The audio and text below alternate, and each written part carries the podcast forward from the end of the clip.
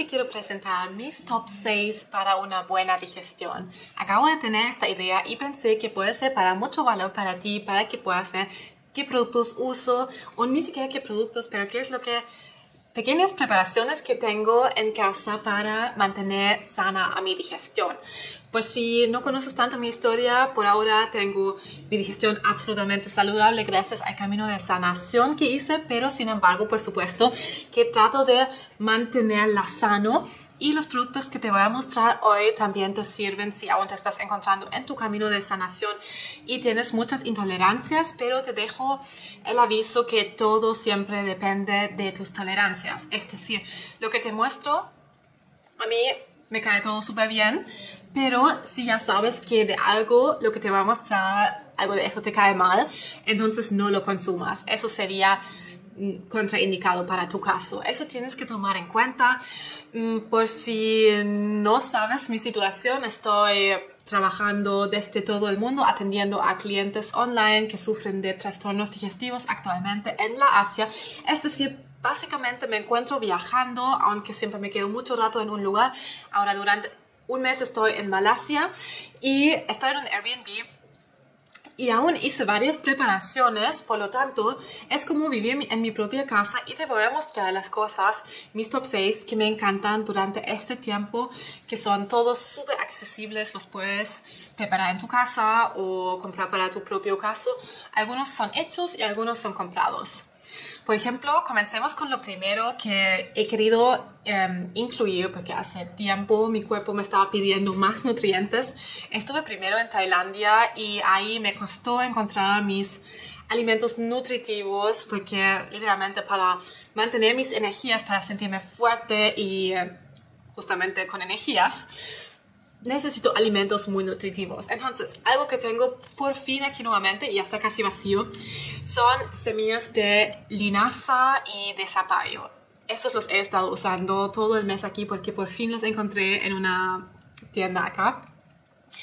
Y la clave de las semillas de zapallo y linaza es que nutren mucho nuestro intestino y regulan el tránsito, especialmente si tiendes al estreñimiento. Es esencial que consumimos semillas si nos caen bien. Eso aplica para ti, no importa qué diagnóstico tienes. Por ejemplo, en mi caso tengo enfermedad de Crohn y mientras a ti te estén cayendo bien las semillas, puedes consumirlos. Eso también aplica con colon irritable, aplica para básicamente todo diagnóstico digestivo.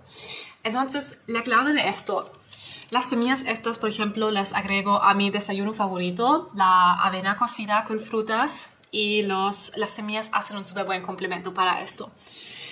Hay una clave ahí para que tu cuerpo realmente pueda acceder a esos nutrientes y eso es moler las semillas.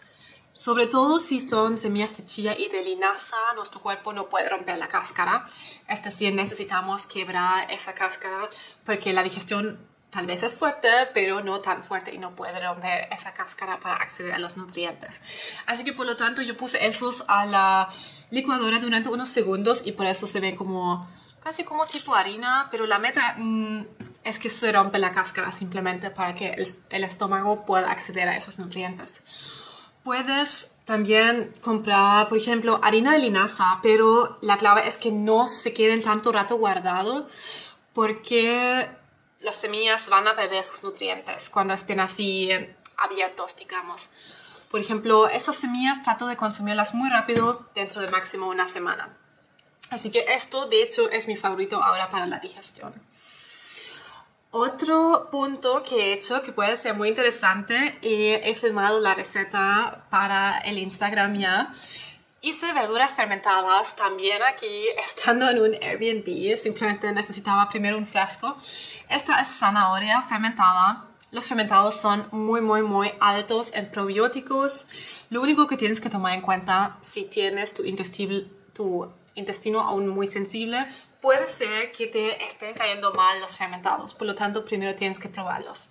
Pero eso te voy a dejar la receta en la descripción porque literalmente después de tres días de fermentación eso ya queda listo. Es súper rápido, es delicioso de repente los pongo esas zanahorias con el agua a la licuadora y hace una maravillosa salsa también.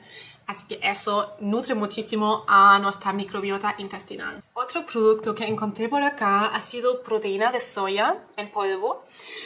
Muchas veces me llegan preguntas sobre qué proteína uno puede consumir con el intestino debilitado o sensible. Primero de todo, necesitas realmente suplementar una proteína la respuesta es realmente que no, al menos que tu médico lo indique. Yo la consumo porque entreno, entonces se ve así. Es una proteína, en este caso 100% de soya. Tienes que siempre leer las listas de ingredientes y a mí me gusta agregarla a batidos de frutas. Por ejemplo, hago un batido de un vaso de agua, un plátano maduro, un scoop de proteína de esta y ahí si quiero agrego más cosas, por ejemplo, mantequilla de maní, más frutas o para ir al próximo punto, aceite de oliva, algo muy simple que normalmente todos los tenemos en la casa. Muy buena idea si quieres subir o mantener tu peso, como en mi caso. Siempre mi meta es mantener mi peso y tengo que comer mucho porque soy una persona muy alta y necesito mis calorías saludables. Entonces, agrego, por ejemplo, aceite de oliva a mis comidas, siempre a las comidas frías, no debemos freír con el aceite de oliva y así obtengo calorías saludables extras. Eso tal vez no aplica si quieres bajar de peso, pero sé que por aquí muchos quieren subir de peso. Entonces, ¿por qué lo menciono ahora? Porque justamente el aceite de oliva muchas veces lo agrego también solo unas gotitas al batido de proteína. Entonces ahí se pone más abundante también en nutrientes y en cantidad también. Entonces, ese es un top favorito ahora. Ya ves que todas las cosas son bastante simples. De hecho, también, volviendo a la proteína, si buscas una proteína, no tiene que ser de soya, sube bien tolerado, son proteínas de cáñamo, de arroz, ¿cierto? Aquí tenemos que buscar proteínas bien toleradas para los que sufren de la digestión. Yo ahora tolero de todos, pero una favorita que tengo definitivamente es esta de soya, son las de arvejas. Y em, sé de experiencia que muy bien toleradas. La mejor tolerada es la de arroz y la de cáñamo. ¿Qué más agrego a esto? Tengo dos cosas más para mostrar. Una es también algo muy simple, la canela. La canela es muy calmante para la digestión. La tengo por aquí en polvo. La agrego también justamente a ese batido proteínico. Amo llenar ese batido con cualquier cosa que tenga que va más delicioso el sabor y además nos nutre, tiene muchísimos minerales que nos ayudan a regenerar las células si te estés encontrando en tu camino de sanación y calma a la digestión. Hay personas que les gusta consumir eso cuando estén hinchados, cuando aún tienen síntomas, entonces eso también puede ser una súper buena opción, consumir la canela en forma de infusión. Y la última cosa que quiero mostrar también es algo hecho en casa, a ver si se puede ver, sí. Son estos germinados, en este caso son de Porotus mu, que se encuentran frecuentemente aquí en la Asia, pero lo puedes hacer, o sea, literalmente puedes germinar lentejas, puedes germinar quinoa, o básicamente todas las semillas se pueden germinar, pero estos son mis favoritos, los Porotus mu, son estos no sé si podrá ver, si estás escuchando esto como podcast no lo vas a poder ver, pero se ven como así. Son esas pequeñas, esos pequeños porotos y cuando se germinan se hacen mucho más potente, la proteína es mejor accesible y multiplican infinitamente sus nutrientes al germinar, porque cuando los germinamos una pequeña planta crece, entonces los podemos comer cuando estén como germinados a este tamaño. Voy a dejarles también el video de cómo hago estos germinados porque ya hace tiempo filmé un video y hace tiempo que no preparo los germinados, pero ahora después de volver de Tailandia yo quise llenarme con nutrientes porque sentía mis energías muy bajas y noté una diferencia dentro de días volviendo a mi desayuno con avena que también podría dejar en la descripción mi desayuno favorito hace años y cualquier persona que le muestro ese desayuno también lo empieza a amar y preparar siempre. Entonces, ahí se me rellenaron muy rápidamente las energías y sé que es un tema frecuente también para ustedes allá afuera que estén con bajas energías y cómo solucionar eso. Bueno, eso requiere estrategia, lo enseño por ejemplo en mis consultorías, pero la meta es rellenar nuestros depósitos de nutrientes comiendo todo tipo de vegetales, sobre todo que contienen, por supuesto, todos diferentes nutrientes. Eso es lo que necesitamos. No necesitamos solo una proteína o solo un probiótico, necesitamos un conjunto de todo. Y esos son los que usé ahora para volver a recuperar mis energías cuando realmente en Tailandia había comido mucho en la calle, mucho procesado también, que para mí no es problema porque tolero todo bien. Ya tolero todo bien, antes eso no fue así.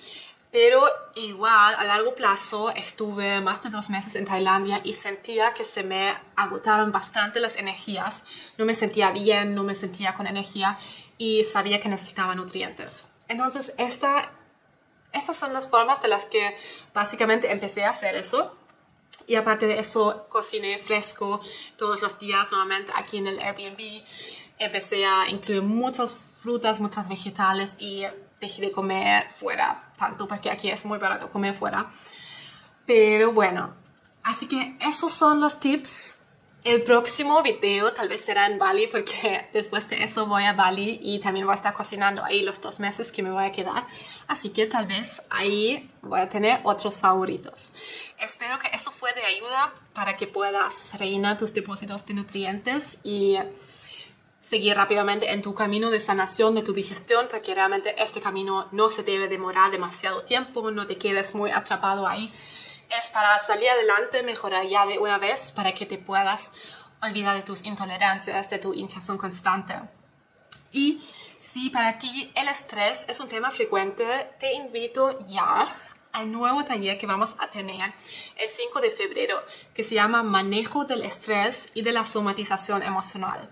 Para muchos es un tema, sé que para el 95% de mis consultantes es un tremendo tema el estrés. Y si lo es también para ti y sientes que tu digestión está sufriendo con la tensión emocional que tienes y se está reflejando en tu digestión, definitivamente acompáñanos en ese taller porque te voy a compartir herramientas súper potentes que uso yo para regular el estrés, porque, o sea, a todos nos llega estrés, pero depende de cómo lo manejamos y eso decide de si se refleja en nuestra digestión, si nuestra digestión sufre con eso o si no. Y es uno de los secretos más grandes por los que me he mantenido tan bien y sin recaídos, sin recaídas con la enfermedad de Crohn. El manejo y la gestión del estrés para que no se tenga que somatizar en el cuerpo. Así que ahí definitivamente espero verte. Estoy muy emocionada para tratar este tema te puedes inscribir gratis en sanatucolon.com para ese taller. O sea, haz clic aquí en la descripción directamente porque te voy a dejar el enlace para que puedas registrar tu cupo para ese taller.